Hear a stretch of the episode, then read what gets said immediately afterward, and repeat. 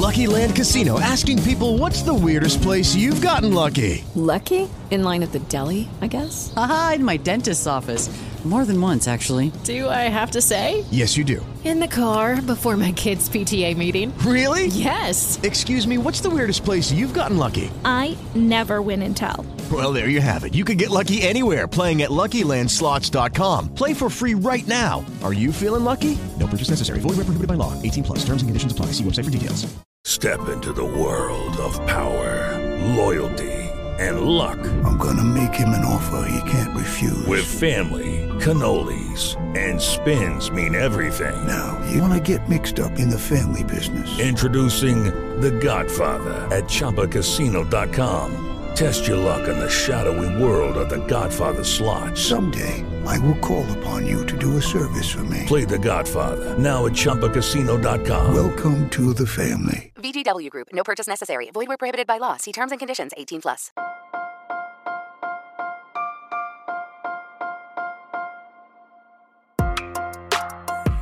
Buenos días, Madre Esfera. Buenos días, Madre Esfera, con Mónica de la Fuente. Buenos días, Madre Esfera. Bienvenidos un día más a nuestro podcast. Y hoy abrimos un mes más nuestra sección en la que mandamos más abrazos virtuales, en la que nos sentimos em, pues más acompañadas. Quizás, yo espero que en todos sintáis nuestro abrazo virtual, pero es que esta sección de Somos Tribu, bueno, pues está pensada específicamente para que os sentáis menos solitas y menos solitos también, todos los que estáis ahí al otro lado, porque eh, hablamos sobre crianza en tribu que hay mucha gente a la que no le gusta el concepto de la tribu como tal, la, la- la palabra, pero mm, a mí me parece que te guste más o te guste menos, eh, el concepto que está detrás y lo que significa es precioso y yo lo comparto con dos grandes amigas eh, que además me siento muy afortunada de todo el tiempo que llevamos eh, conociéndonos y que es una muestra más de lo que las redes hacen, de unir a gente, conectarnos, tejer redes y crear tribu también. Ellas son Arancha Arroyo y Cristina López, que ya sabéis que nos acompañan todos los meses en esta sección tan bonita de Somos Tribu. Buenos días, chicas, ¿cómo estáis? Buenos días, pues muy contentas. Yo hoy más porque estreno micro, que lo decíamos de broma, pero hemos llegado a la segunda temporada grabando unos cascos de móvil y ayer se reían en las redes, me decían, pero es de verdad. Digo, sí, sí, es verdad. Así que yo hoy más contenta. Y Ya es como que oye. profesionalizamos. Sí, sí, sí. Bueno, a, eh, a Cristina se lo oye muy bien, a Arancha se te oye un poco constipada, puede ser. Ah, sí, sí, sí, sí. Bueno, estoy sobreviviendo. O sea, eh, me refiero a que, que no he llegado a caer, pero estoy surfeando ahí la ola de lo que está viniendo. De hecho, mis peques sí que están malos. Se te nota, se te nota. Sí. Y además, como tenemos estos micros tan buenos ya, ¿Cómo es ASR? de la tos. Se nota el moco. el virus ahí trabajando, ¿sabes? Detrás de la garganta. Sí. En fin, es que son, es la época. Estamos en el mes de noviembre. eh, hemos, acabamos de pasar la época de Halloween con nuestro anterior episodio dedicado precisamente a esa celebración y a esa costumbre que a la gente hay, levanta tantas pasiones y que espero que hayáis eh, celebrado o no celebrado convenientemente. O aceptado, ¿no? Que, Ay, que yo me en, acordé en mucho. otros sitios se celebra y, y en otros no. Me acordé mucho de lo que dijiste en el anterior de, de la incoherencia y eh, he celebrado mucho la incoherencia y me lo he pasado muy bien, la verdad, Qué bueno. siendo incoherente y me ha gustado mucho y en tu honor y, y en el de Cristina, que en nuestro último episodio lo he celebrado ahí. Pues la verdad es que más liberada que nunca, también tengo que deciros. Y hoy volvemos con un episodio un tanto relacionado con el anterior, porque mm, si el anterior estaba ahí un poco, hablábamos un poco sobre el miedo eh, sobre los, la celebración de Halloween y todo lo que implica, que es monstruos, mm, terror, muerte, más allá, cosas pues que nos dan un poco de cosilla, pues hoy nos adentramos en ese mundo del miedo. Decidme un poco por qué este tema que habéis elegido para este mes. Pues mira, eh, ya sabes, como dices, Mónica, que lo que cuenta aquí es la tribu. Y la tribu o la familia o la comunidad o el grupo o como a cada uno le guste llamarlo y se sienta más cómodo, a nosotras no nos importa. Podemos hacer una lista entera de sinónimos si quieren, pero que nos oigan. Entonces, eh, a raíz de que Juan se iba a su primer campamento, pues en los stickers que ponemos de, preguntas a veces, a mí me llegaron, oye, ¿por qué no habláis de los miedos? ¿no? Eh, surgió sobre todo por el tema del miedo a dormir solos eh, o solas cuando ya empiezan a ser un poquito más mayores. Y, luego pues también en general pues mi hijo o mi hija tiene miedo a, que se abra tal puerta de la despensa o a andar por una calle de un pueblo y demás, y me preguntaron algunas cosas, hemos decidido agruparlo un poco en miedos en general y luego dos que se repitieron bastante, que era el miedo al agua, a ir a la piscina y el miedo ese a dormir fuera de casa, pues bueno, esas primeras veces que ya sí que son un poquito más mayores, eh, aunque bueno, eh, hablaremos un poco de también cuando son pequeñitos, eh, pues qué les pasa cuando les dejamos en, esa, en esa cunilla solos o solas. Y, además tenemos dos, versiones muy diferentes, la de Arancha y la mía, así que hay grupo pues para todas las personas de la tribu. Pues nada, mm. empezamos cuando queráis. ¿Empiezas tú, Cris? Venga, pues comentábamos justo preparando un poquito el podcast eh, que lo primero es eh, una cosa que es como muy tonta, pero es no tenerle miedo al miedo. ¿no? Eh, cuando nos escribían era como que tenían ese miedo, es que mi hijo tiene miedo a, no, entonces se lo quiero quitar. Pero es que el miedo es un elemento de supervivencia fascinante. Entonces, no tengamos miedo a que nuestras hijas y nuestros hijos tengan miedos, porque es que es parte de su desarrollo. Entonces, afrontémoslo desde el hecho de que todas las personas tenemos miedo a algo, a veces miedos que son como, que nos parece como hasta vergonzosos, ¿no? Tengo miedo a las arañas y aunque vea una muy pequeña, es que me pongo loca y me subo a una silla y otra persona puede decir, pues vaya bobada, ¿no? Si es una araña súper pequeña, ¿no? No es una tarántula de la selva que te va a matar. Em, pero es nuestro miedo y es nuestro. Entonces, ¿qué tenemos que hacer? Pues que se venga de la mano, ¿sabes? Coleguilla, venga, aquí te viene tu miedo, ¿no? Entonces, hay una cosa muy chula que a mí me gusta hacer con los miedos, em, que, que, la aprendí además de, Patricia Ramírez, que es pintarlos. Cuando tú pintas en miedo, eh, le desmitificas un poco, ¿no? le haces un dibujo, además que sea gracioso. Yo creo que esto ya lo hemos comentado alguna vez. Y ahí pues ya le quitas un poco de valor porque le estás mirando un poco a la cara, ¿no? No es ese miedo grande, enorme, que nos asusta, sino que ya lo he pintado en un papel, lo he bajado a tierra y además fíjate que tiene, yo qué sé, pues un ojo lo tiene más grande que el otro, le he puesto pelos rojos muy feos o le he puesto un culo que no sé qué y cuando nos reímos de esos miedos, eh, pues también los podemos tratar desde otro enfoque, ¿no? Desde un enfoque desde la compañía. Entonces, frase que yo grabaría es no tengas miedo a que tus hijos tengan miedos. Así como para empezar. Arancha. no, pero es eh, como eso, eh, nos estamos repitiendo mucho con la palabra miedo, pero sí que es cierto que, lo que el límite que nos pone, que nos ponemos nosotras mismas para acompañar, es ese miedo. Porque a mí me gusta mucho decir que el miedo es una emoción muy, muy necesaria porque sirve para ponernos a salvo, porque si no, pues en muchas ocasiones igual tomaríamos decisiones que pondrían en, riesgo nuestra salud física, eh, nuestra integridad física, y ese miedo pues nos hace tomar cautelas que, nos pone a salvo. El problema es cuando hay miedos que hacen que, nos, que nos limitan a nosotras mismas o que nuestros miedos limitan a otros o que nuestros miedos eh, a ese miedo como nosotros hemos vivido un miedo que nos limita y todavía no hemos conseguido eh, transitar, hace que, pensemos que va a ser lo mismo en el otro y entonces salten todas las alarmas. Entonces, una vez sabido esto, es eh, aceptar que, vaya a haber miedos y luego, como dijimos un poquito en, la otra, en el otro capítulo, pero que también está relacionado con, otra, con este aspecto, eh, explicarles para qué sirve el miedo. Y sobre todo, algo que sea muy común es que en todo el tema de la gestión emocional, hablar de las emociones, que está muy bien ahora, seguimos diferenciando, aunque sea inconscientemente, de emociones positivas o emociones negativas. Y eso hace que haya un bloqueo. Si ponemos, si verbalizamos y en nuestro vocabulario familiar estamos em, desgranando eh, en el día a día que todas las emociones son necesarias, que cada emoción tiene un objetivo, un para qué, pues cuando llega ese miedo no, no, va a ser, venga, la meto dentro de las negativas, de las que hay que pasar rápido, de las que no gustan y de las que lo que me hacen es estar mal. O sea, sí que es cierto que son desagradables, que a nivel físico pues nos generan una serie de hormonas ¿no? que, y de sensaciones que no es agradable, pero nos pone, no, nos dice algo, nos manda un mensaje. Y, y, eso es lo que tenemos que coger para empezar. Eh, como para englobar de manera general. Luego podemos pasar ya, yo creo, ¿no? A, sí, bueno, yo también el, ah.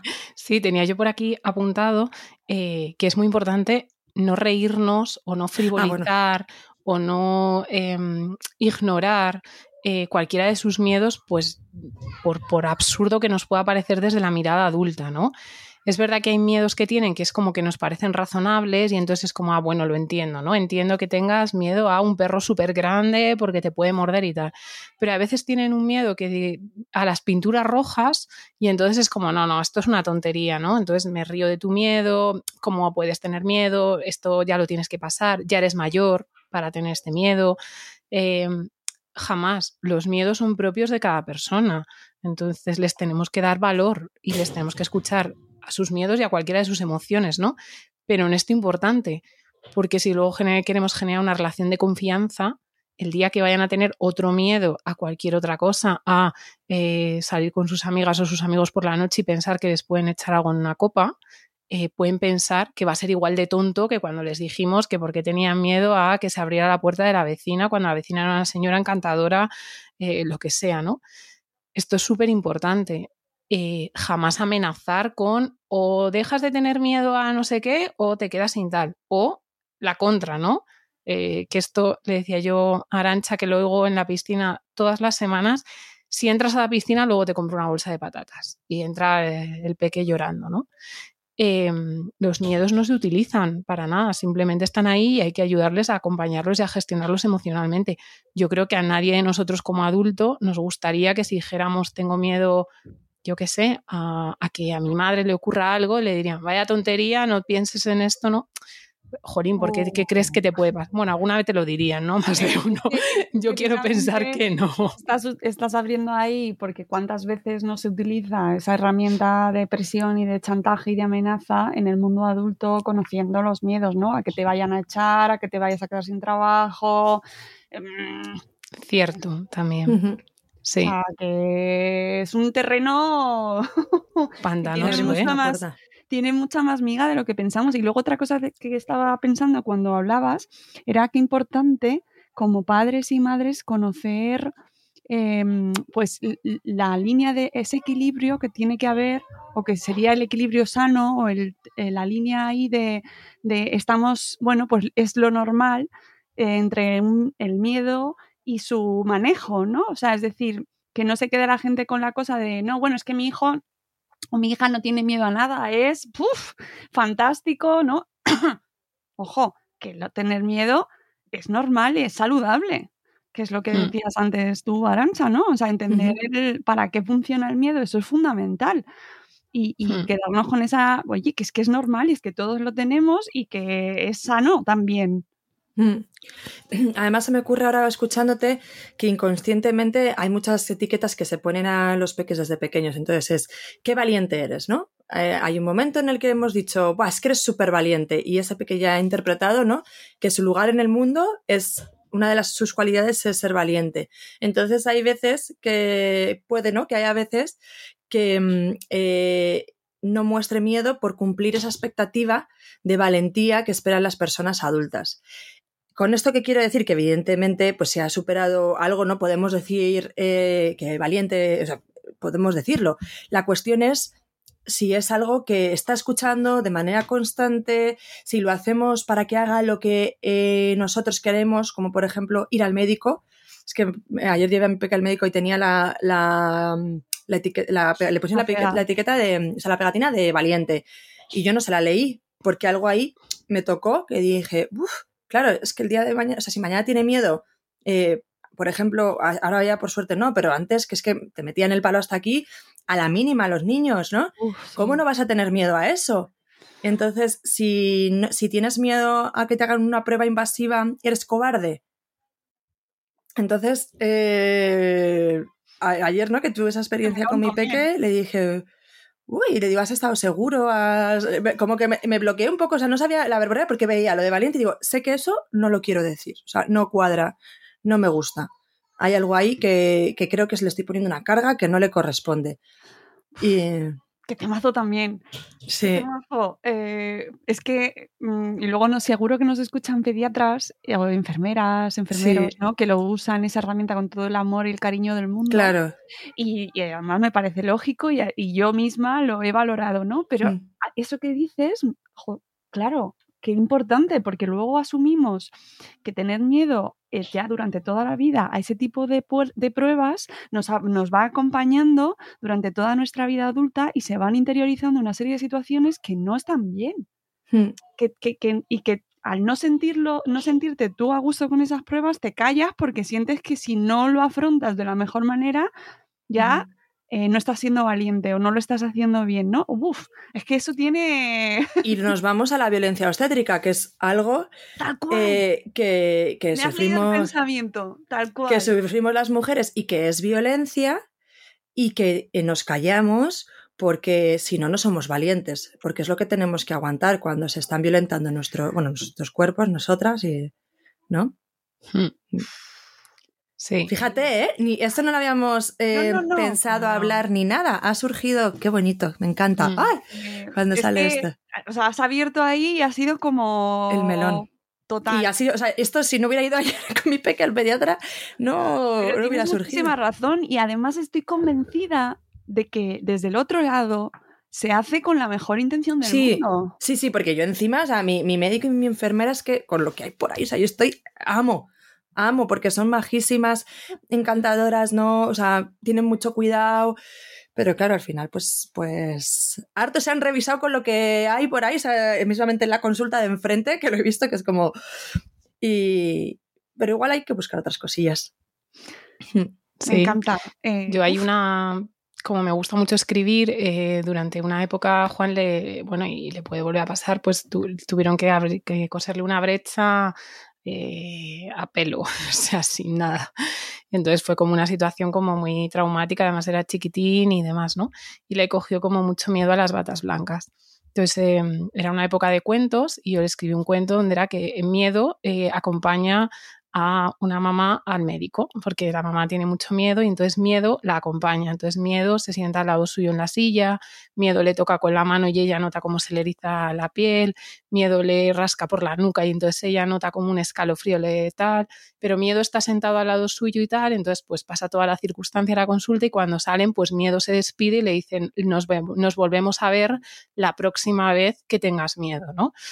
Era como una manera de, es que miedo va a estar ahí contigo, entonces... Mm, vamos a aceptar que es todo lo que va a pasar con él, cómo nos vamos a sentir, qué sensaciones físicas eh, vamos a tener en la, en la piel, en la espalda, en la nuca, qué nos puede decir miedo. Miedo le dijo, sal corriendo de aquí, golpea la puerta, pero ella le dijo, no te voy a hacer caso, ahora no te quiero escuchar en este momento, gracias miedo. Miedo estaba ahí como un poco, también miedo era gracioso, ¿no? Miedo se tiró un pedo y entonces ella sonrió y demás y entonces pues cuando salió, entonces... Em, estuvimos mucho tiempo haciendo el cuento de miedo, entonces como lo escribía yo, cada vez eh, él quería que hiciera más cosas miedo dentro de la consulta, como tirar papeles, em, romperle la bata, o sea, a través de ello canalizaba un poco. ¿Y por qué miedo no le rompió la bata? Pues, un día miedo tenía mogollón de ganas de romper la bata, entonces volvíamos a hacer el cuento otra vez siempre desde el principio. La mamá llegó hasta la consulta, porque sentía que tenía que ir al médico, tenía una dolencia y allí estaba miedo esperándola en la puerta, entonces ya miedo entró y tal. Entonces, eh, yo creo que a veces podemos utilizar, dependiendo de la edad que tengan, pues alguna narrativa que, les permita pues eh, escribirlo, ¿no? Entonces, al final miedo estaba ahí, o sea, es que no se iba a ir, ¿sabes? Lo siento, pero no se iba. Y entonces, pues ella una vez le quitó la silla y miedo se cayó al suelo y así eh, durante muchos, muchos, muchos días. Y mm, cuando tuvimos que volver a ir, pues le preguntábamos si miedo estaría allí esperando o no.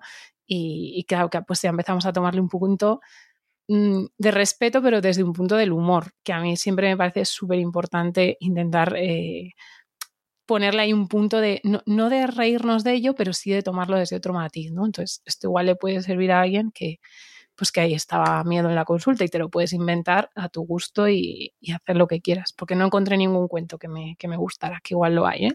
Entonces, pues eh, lo inventamos. Pero al final... Qué bonito. Eh, inventar los propios recursos. Qué guay, Chris, me encanta. Mm. Te lo copiaré seguro. y, y, ahora ya sí, si queréis nos metemos con los dos temas que nos han contado, que porque ya, ya hemos metido aquí mucha cera, pero uno es miedo a cuando los peques van a la piscina solos, al agua, a las clases de natación en general, eh, que yo la verdad es que todas las semanas coincido con varios grupos y la, tengo que decir que las monitoras y monitores eh, se, se le ocurran un montón y como decía Arancha, o sea, yo creo que tienen bastante revisión, pero es verdad que igual también les falta camino pero en las familias a veces pues eh, hay muchos lloros y oigo cosas de estas de mmm, si entras a la piscina a la salida te vas a comer unas patatas fritas y entra llorando desesperado.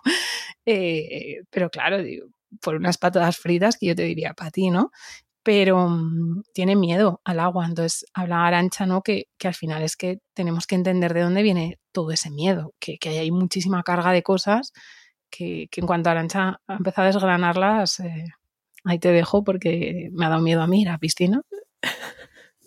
No, simplemente lo que he hecho ha sido una evaluación de riesgos, más o menos, ¿no? Me, he planteado, bueno, ¿qué mensaje eh, estamos, igual no con qué mensaje estamos lanzando nosotros nuestra intención, pero sí lo que se recibe, de manera lo más objetivamente, lo más objetiva posible. Entonces, eh, ¿para qué queremos que aprendan a nadar? Pues porque el agua es insegura. Eh, hay un miedo nuestro, o sea, nace de un miedo nuestro propio a que se ahoguen y por lo tanto tienen que aprender a nadar para, para salvarse de ese peligro.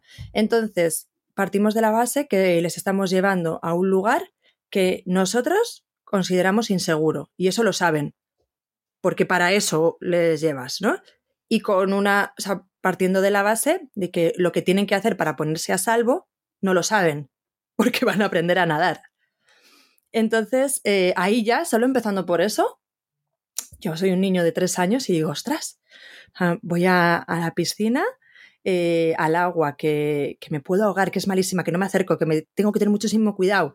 Todos esos mensajes que estoy oyendo durante el verano normalmente, que es cuando más experiencias tenemos de manera cotidiana, natural, en el día a día, eh, con el agua, porque sí que es cierto que igual el invierno se limitan un poco, pero en verano estamos como muy expuestos y esos mensajes están lanzados. Y, y además yo como madre también me he visto ahí de en septiembre decir, le apunto al curso para que vaya practicando y que el próximo verano ya esto se acabe. Esto ya no tenga que estar preocupándome y estar psicótica de que se acerque a la piscina porque ya sabe nadar y ya me, me desentiendo, ¿no? Entonces, eh, hay como mucha carga ahí de mucho miedo lógico que viene, ¿no? que, que, se lo hemos metido nosotras a la hora de, de, esa relación con el agua, como es lógico, porque hay que hacerlo, evidentemente. Que además, eh, todos los veranos tenemos un montón uh -huh. de casos, es, hay que tener muchísimo cuidado y es un tema que efectivamente nos preocupa mucho. Eso es. De hecho, bueno, lo hemos comentado, lo, lo comento ya que eh, para empezar, seguir a la cuenta que yo la conocí por ti, de Ojo Peque al Agua, que a mí fue como, ¡oh! o sea, la culpa ahí fru, fru, fru, de decir, madre mía, qué de ya, cosas. Ya. Eh, o sea, y tocar y dar gracias, gracias a la vida. O sea, solo podía, en, me acuerdo que me la descubriste en, en junio y solo daba gracias a la vida. O sea, porque por, por, por todos los riesgos que yo había estado asumiendo, eh, bueno, asumiendo no, porque no, cuando los asumes es porque decides, ¿no? Pero eh, riesgos que, que, estaba tomando eh, durante estos dos primeros años y no era consciente para nada, y es que es como muy lógico, o sea, claro. que cuando te lo ponen es muy lógico. Y, Entonces, por un lado, ese miedo al agua. Bueno, sí, dime. No, que antes de, de seguir, eh, súper importante y solo dejar ese mensaje a un brazo de distancia, el niño en uh -huh. la piscina, ¿vale? Para todos los que nos escucháis, a un brazo de distancia, siempre, ¿vale? Del adulto, tuyo, sí. el niño a un brazo de distancia, nada más, ya sí. está.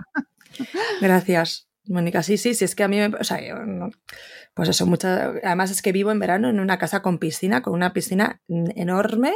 Bueno, no, la piscina, la piscina enorme no, el problema era la piscina pequeñita que, claro, no la veíamos peligro y que ni la tapábamos. Hasta y estaba un ahí. centímetro de agua Sí. es peligroso. O sea, todo. y las sí. casas particulares, las piscinas particulares, especialmente, porque no hay persona. Claro, en mi caso. Y ahí es donde te desentiendes, piensas que hay alguien que está mirando y no está. Y por favor, mucho cuidado, mucho ojo con eso. Ojo porque al agua, seguid esa cuenta. Sí, sí, sí, sí. Ya está. En- Entonces, bueno, que es normal y, eh, y tiene que haber ese miedo eh, por, por- porque el miedo nos pone a salvo y en este caso es un tema que no somos conscientes del riesgo que supone, porque no, yo creo que no, que es lo que me dio a mí la, el ojo peque al agua, el, eh, ser consciente ¿no? de, de la cantidad de peques que, que se ahogan en verano. Pero claro, si nos ponemos en septiembre y con ese miedo les lanzamos a la piscina, venga, entra, ya partimos de una base bastante insegura. Entonces, ante la inseguridad, ante el miedo, nuestro cuerpo no reacciona, no, no acoge, no hay aprendizaje, eh, hay defensa. Luego, ¿qué otras cosas pensaba yo? A nivel sensorial, eh, una piscina es muy abrumadora. El sonido que, que hay, no sé si os ponéis ahora un poco eh, la última vez que fuisteis a la piscina, ese sonido es muy diferente al que se vive en, otros lugares, por el agua, por el espacio, por, muchos factores. Entonces, ya eh, los peques que son tan sensibles, no, no estoy hablando de, de peques pas, ¿eh? A, a ya esos por descontado, pero cualquier peque que son muy sensibles a todos estos eh, cambios, porque los adultos al final nos vamos adaptando y no somos tan conscientes, pero los niños y las niñas sí, abruma a nivel sensorial. Mm. Luego, están con una persona que no conocen, que es su figura de referencia, esa persona de la cual depende su seguridad, que muchas veces les pide cosas que no saben hacer y, y que no hay como un vínculo, que para algo tan, tan, tan eh, delicado como es la seguridad física. Porque, repito, les apuntamos ahí y eso lo saben para que aprendan a nadar, porque si no nadan se pueden ahogar y si se ahogan se mueren. Es como boom, boom, Sí, boom, sí, boom. es too much, si lo piensas así, ¿eh? Claro. Eh, y luego el otro factor es el grupo. Son personas, hay veces que van con el grupo de clase, pero cuando son a cursos puntuales, el grupo de iguales también es nuevo. O sea, estoy relacionándome con personas y me tengo que adaptar y ese sentimiento de comunidad, pertenencia y, social que implica eh, ser parte de un grupo, mm, de primeras no hay, no, no lo tengo. Y tampoco hay oportunidades en una actividad así para, With Lucky you can get lucky just about anywhere. This is your captain speaking. Uh, we've got clear runway and the weather's fine, but we're just going to circle up here a while and uh, get lucky. No, no, nothing like that. It's just these cash prizes add up quick. So I suggest you sit back, keep your tray table upright, and start getting lucky. Play for free at LuckyLandSlots.com. Are you feeling lucky? No purchase necessary. Void where prohibited by law. 18 plus terms and conditions apply. See website for details. para trabajarlo, porque es lógico, es una hora, pues es la piscina, pero claro, igual hay que tenerlo en cuenta también, simplemente para tener más empatía. Eh, porque desde la empatía, desde el conocimiento y desde la conciencia de cuál es la situación que perciben las niñas y los niños, igual busco otras alternativas para ese primer inicio que nos planteábamos Cris y yo, ¿no? Pues que igual la manera de empezar es que si tú vas a estar ahí en la piscina, porque además el tiempo es parecido, tú estás, no, no te sueles ir, eh, permaneces esa hora que está en el curso, pues empezar a ir nosotros con ellos para que todo eso de grupo, eh, figura de referencia y seguridad sea con, con nosotras. Hmm. Que además a eso se suma eh, que se han cambiado en un vestuario grande, el frío que a veces se genera, eh, tienen que ocuparse de cosas como sus gafas, su gorro, es decir, son pequeños factores que para ellas y para ellos son elementos de estrés. Entonces, eh, llegan encima a la entrada, tengo que estar, hacer algo que me van a mandar. El agua deja de ser divertida, o sea, no, no tiene ese elemento de diversión que tiene, sino que es que encima, o sea, tengo que estar como con todos mis sentidos alerta para todo lo que pasa, dónde me tengo que colocar, el monitor o la monitora me dice que vaya aquí, que vaya allí, eh, elementos que me colocan encima, ahora un corcho, ahora un chaleco. Em, al final es muy desconcertante.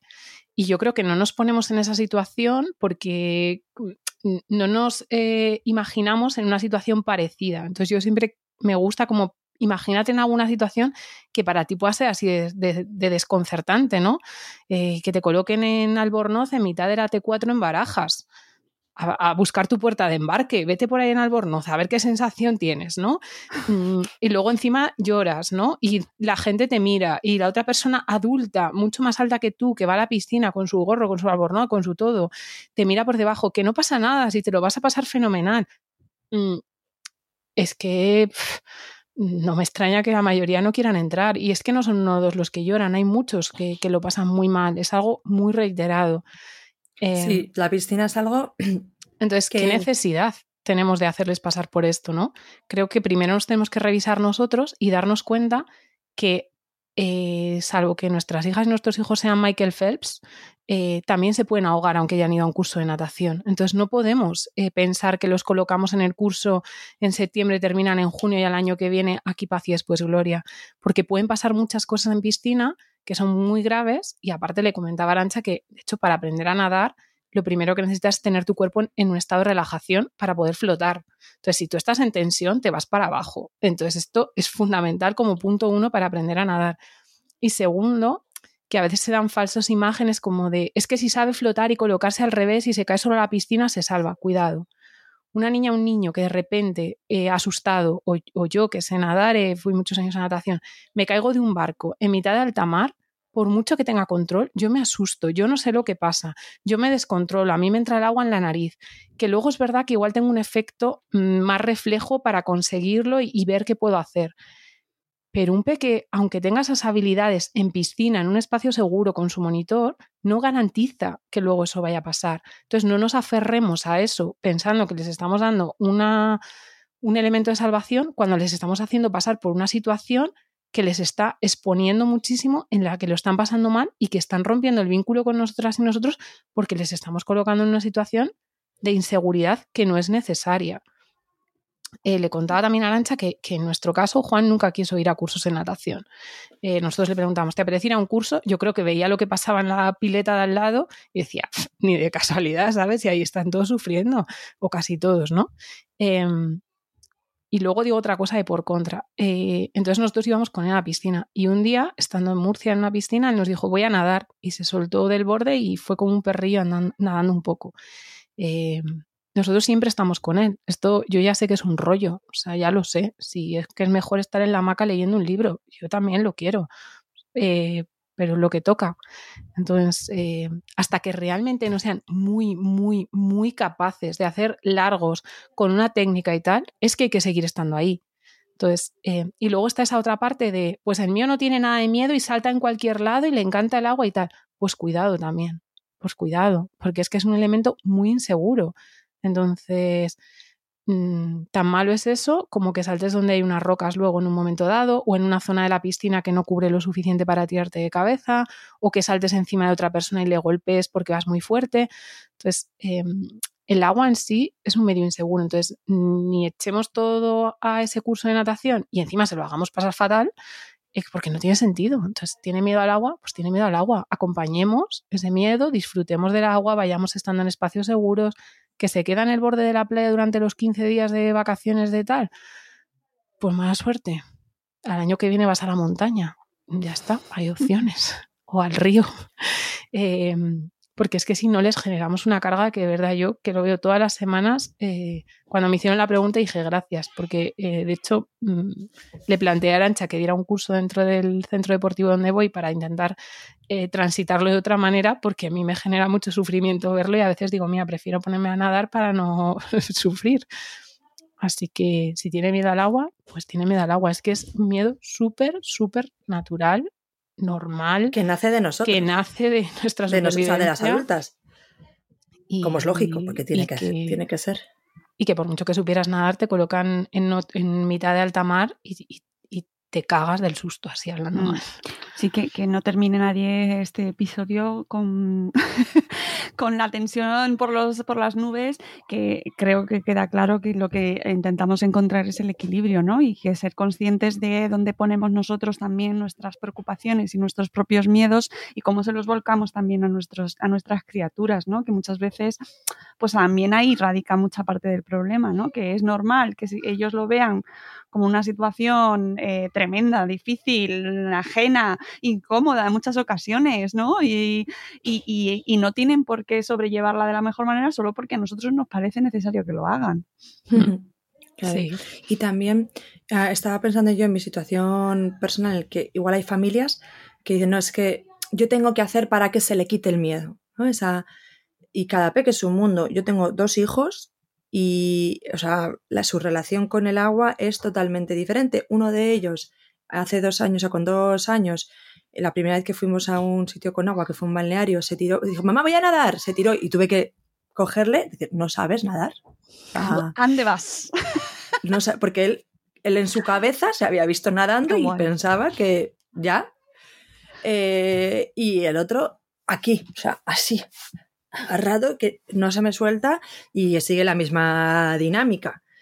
Entonces, eh, dos niños que han nacido en el mismo momento, con dos minutos de diferencia, criados en el mismo ambiente, en el mismo periodo de tiempo, y reacciones eh, totalmente diferentes, y aceptarlo.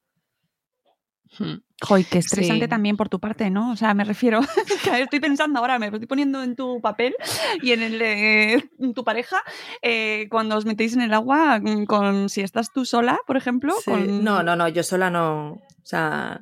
¿Sabes? Tienes que tenerlos ahí como. Sí. A la pista íbamos eh... juntos. Claro, no me extraña. A la pista íbamos, porque... tiene que haber dos personas, sí. Y, y, en el pueblo, pues al final, como tenemos la zona de. O sea, hace hacen pie pues estoy ahí y, están pegados a la y siempre pues a mi a mi o sea, a mi brazo. Que además esto me hace gracia porque los veranos son una época muy estresante cuando eres madre de niños muy pequeños. Si tienes dos encima, no me quiero ni imaginar, amiga Cristina, digo, amiga Arancha, que cambio. yo porque eh, yo a nivel personal lo pasaba regular porque asocias el verano a placer, ocio, descanso, mm. disfrute y cuando te conviertes en madre y especialmente en los primeros años, el verano es una época muy estresante porque a lo mejor como era mi caso, yo me quedaba sola gran parte del verano porque mi pareja trabajaba y tenía a mi cargo uno o dos niños muy pequeños, recién nacidos o en esa época de los primeros años y el agua que es algo que hasta ahora habíamos disfrutado muchísimo y yo como persona individual, pues era como relax, libro, música, mm. paz, de repente pasa a ser mm, puedo decir que una tortura prácticamente porque eh, estaba súper agobiada. Si estás sola y no lo disfrutas, estás en estrés absoluto mm. y que nadie se lo... O sea, que, hoy qué exagerada! Si no tienes ayuda y estás eh, intentando que la criatura no se, que te sobreviva, se pasa mal. Mm. Y el verano ah. en sí es una época muy estresante para las madres y esto siempre lo defenderé porque lo he vivido. Sí. Yo sí, aquí sí. como apunte súper rápido eh, y por la parte viajera, decirle a la gente que en verano no hace falta ir a la playa. Atención, se Toma. puede vivir sin ir a la playa. Gracias. ¿Por qué? Porque la gente se estresa un montón. Entonces, eh, a la playa se puede ir en invierno, hay mucha menos gente, tus hijos no se meten al agua porque está súper fría, como mucho con las botas de agua, y ya irás a la playa en otro momento en verano. Quiero decir, pongámonos a veces las cosas fáciles. Se puede ir a otros muchos sitios. Entonces yo cuando a la gente se lo digo, digo, pues no vayas a la playa. Si la playa durante tus 15 días de vacaciones te súper estresa por la arena, tal, pero claro, es como, ay, pero ¿cómo no voy a ir con la niña al niño a la playa? Pues ve un día, Ve un día como, como parque de atracciones, en plan todo riesgo, a tope, ¿sabes? Te preparas durante una semana, entrenas, la, la sombrilla, la nevera, la crema solar, que no se monta, el bañador que no se quede húmedo para que no se le hagan ronchitas, tú, tú, tú, tú. Un día que estás muy fuerte tipo maratón, vas dos, pero si ya te ves flojo, no vayas, que no pasa No nada. vayas. No Totalmente. pasa nada. Bueno, pues eh, he hecho este repaso que además me parece importantísimo y que creo que tiene mucha, mucha amiga, como todo lo que tocamos al final, amigas. Eh, ¿Tenéis otro ejemplo, eh, otro, otro caso, ¿no? Que os habían trasladado o, o, una preocupación, ¿no? Que era el miedo a dormir solos. Sí, sobre todo a raíz de que Juan se iba de campamento y lo, lo publiqué en Instagram y puse pues eso, que era su primer campamento, por lo tanto, la primera vez que, que, se iba a enfrentar, como quien dice, al mundo en solitario, ¿no? Y que parecía como muy así loco y me decían, es una exagerada, pero es verdad, porque era la primera que iba a hacer todo sin que estuviéramos nosotros más o menos cerca, ni con videollamada a la abuela, al abuelo, a ver qué tal está y tal, porque te cortan toda la comunicación. Que de esto también podríamos hablar en otro momento. En el mundo de la comunicación te lo cortan todo. Pero bueno, eh, entonces... Para que aprendan. Correcto, esta fue la respuesta. Para que aprendan. Y dije yo, pues tú te vas de viaje y llamas a tus hijos, ¿no? Pregunto. ¿Verdad? Es verdad. Pues no has aprendido todavía. Eh, si queréis otro día hablamos de esto. Otro día, que por favor. Puede, uno puede ser para que aprendan un sí, podcast. Sí, me Uf. encanta. Uf, mira, pelos como escarpias. Entonces, bueno, pues eh, algunas eh, mamás así me escribían por Instagram, no, no del cole de Juan, ¿eh? para que na- ninguna, sé que alguna me sigue, entonces no eran del cole de Juan, tranquilidad, eran de otros sitios. Me decían, es que el mío también va a tener este campamento y tal, eh, entonces no quiere ir. Eso, bueno, le da mucho miedo dormir fuera de casa y no quiere ir. Eh, yo mi primera respuesta fue, pues que no vaya. Ya está. O sea, mm, entonces, ¿cómo no va a ir? Pues no yendo. O sea, es simple. Si tienes la oportunidad de que se quede y lo va a pasar fatal y eso le puede generar eh, un problema, entonces evalúa realmente cómo de grande es ese miedo.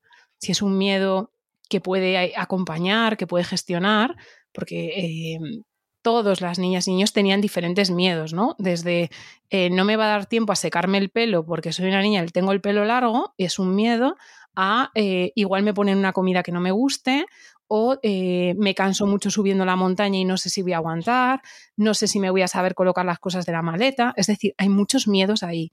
¿Qué se trata? Trabajarlos, escucharlos, contarles a lo que se pueden exponer, anticiparles, eh, anticiparles desde la objetividad, no desde el te lo vas a pasar fenomenal.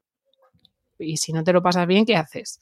Eh, todo el rato entonces, contarles, eh, pues, qué puede pasar. Pues cuando te levantes por la mañana, ojo, pues, eh, pues yo qué sé, eh, igual echas de menos tu casa porque de repente vas a estar en un sitio desubicado. ¿Y qué pasa si no te ponen una comida que no te guste, no? Entonces, para el tema de por la noche, si era algo muy grave y lo iba a pasar mal, en un caso concreto me decían, es que de hecho cuando se queda en casa de la abuela a veces y tal, llora y llora y llora. Pues, pues no le hagas pasar por esos cinco días. Sobre todo porque puede que en ese caso no llore, llore y llore porque el grupo eh, le bloquee, es decir, le dé mucho más miedo mostrarse vulnerable, pero el miedo se le va a quedar ahí dentro. Eh, entonces no es, ah, como ha ido y no ha llorado, es que lo ha llevado fenomenal. No, no, es que igual lo ha llevado todavía peor, ¿sabes? Porque llorar es expresar, tenemos esa capacidad de poderlo expresar. Entonces, eh, yo primera, si es horrible, que no vaya, no pasa nada. También, igual que lo de la playa, podrá ir de Interrail a lo largo de su vida. Es algo que va a ocurrir y ya está. Y se va a ir a un concierto con sus amigos y no te va a echar de menos por la noche y ya está, no pasa nada. Esto y además- ocurrirá. Y, y es que además me estás recordando cuando yo me fui de Erasmus lo que lloré el primer día que estuve sola en mi residencia de estudiante allá lejos en Alemania. Lloré lo más grande a mis y tantos años, ¿sabes? Claro, es que es O así. sea que Sí, sí, yo tengo el mismo recuerdo cuando fui a Irlanda, ¿no? Entonces, eh, otra cosa es que ya tengas una capacidad de gestionar el miedo, hayas elegido eh, trans- eh, que quieres esa oportunidad y digas, oye, pues lo he pasado mal, puedas llamar al día siguiente a tu madre, a tu padre, a quien sea, decirle, oye, qué mal lo pasé ayer por la noche. Eh, mm, incluso estés sola en una habitación y te puedas permitir llorar, que no con otras ocho personas conviviendo allí contigo y escuchándote sorberte los moquetes. O sea, que es que eh, pues todo cuenta. Uf. Entonces, esas situaciones, primero, pues volver a aceptar que el miedo es miedo y que es normal que se tenga, o sea, no pasa nada. Eh, y luego llegan las frases de, pues el mío no, no tiene miedo y se ha ido a 45 campamentos desde que tenía ocho meses ya solo con la mochila. Oye, pues bien, bien, explorador de mundo, maravilla, ¿sabes? Ole. Eh, pues el mío no, se acabó. Entonces, Yo he sido esa niña a la que sus padres vinieron a buscar en campamentos, porque no paraba de llorar todos los días, incluso somaticé Hubo uno de los campamentos que vomitaba y vomitaba y vomitaba hasta que vinieron a buscarme y al día siguiente dejé de vomitar. Dicen, es que estaba, estaba fingiendo y ya luego, menos mal que, eh, o sea, ¿cómo se puede fingir el vómito, sabes?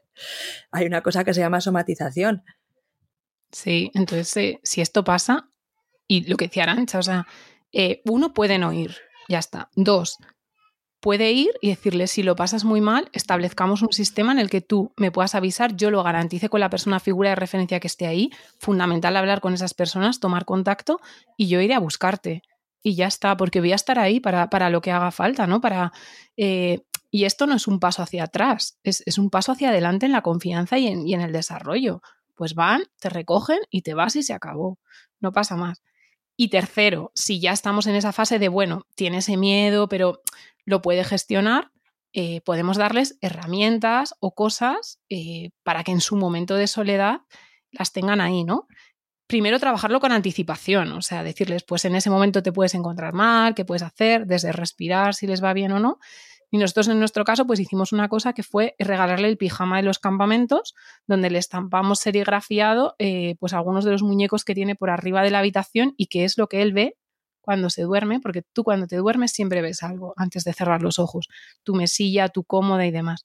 Y eso es lo que hace que tomes conciencia del espacio en el que estás.